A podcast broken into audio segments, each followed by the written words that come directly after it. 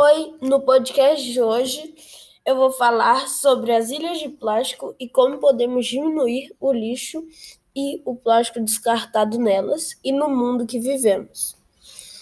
Ah, uma pergunta muito importante é: como podemos diminuir o tamanho do lixo descartado diariamente e como devemos agir?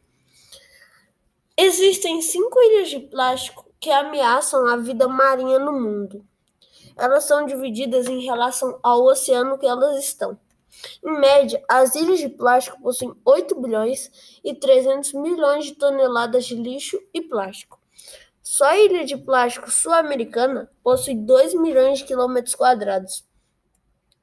Existem muitos meios de prevenir o descarte incorreto do plástico e do lixo, como quando for descartar o lixo, dividido em orgânico, vidro, papel, plástico e reciclável.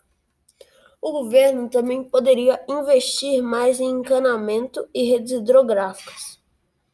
Os cidadãos também podem sempre exigir que as regras de descarte sejam cumpridas.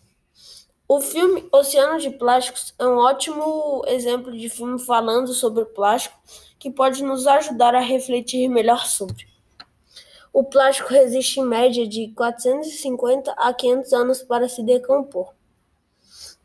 Ele é um material leve e pode ser levado pelo vento facilmente, ou seja, se descartado incorretamente, ele pode percorrer longas distâncias, chegando a lugares mais prejudiciais ainda.